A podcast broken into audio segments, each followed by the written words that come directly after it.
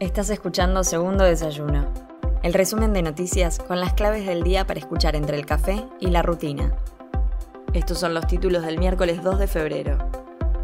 Germán Martínez será el nuevo presidente del bloque del Frente de Todos.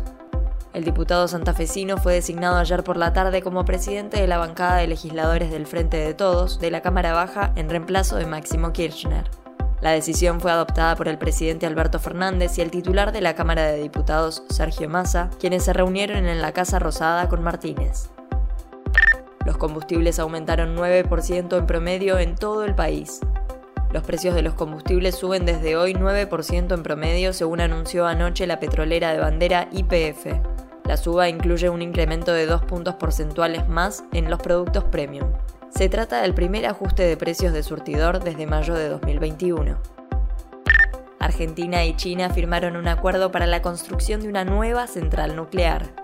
La energética estatal nucleoeléctrica argentina y la Corporación Nuclear Nacional de China firmaron el contrato para la construcción de la cuarta central nuclear argentina, un reactor que se instalará en el complejo nuclear Atucha de la localidad bonaerense de Lima. En la reunión estuvieron presentes las autoridades de ambas compañías, el gobernador bonaerense Axel Kisilov, el embajador chino en la Argentina, su par argentino en China y el subsecretario de Energía Eléctrica de la Nación. Macri consiguió que las causas de espionaje ilegal pasen a Comodoro Pi, el juez federal interino de Dolores, Martín Baba, remitió a los tribunales federales porteños las causas en las que se investigan las supuestas maniobras de espionaje a los familiares de los tripulantes del submarino Ara San Juan, por la cual está procesado el expresidente Macri.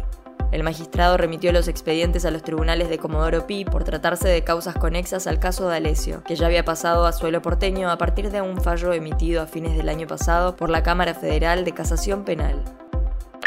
Soy Mel Somoza y esto fue Segundo Desayuno, el resumen informativo del Destape. Te espero mañana con más noticias. Hacenos parte de tu día. Infórmate donde quieras, cuando quieras.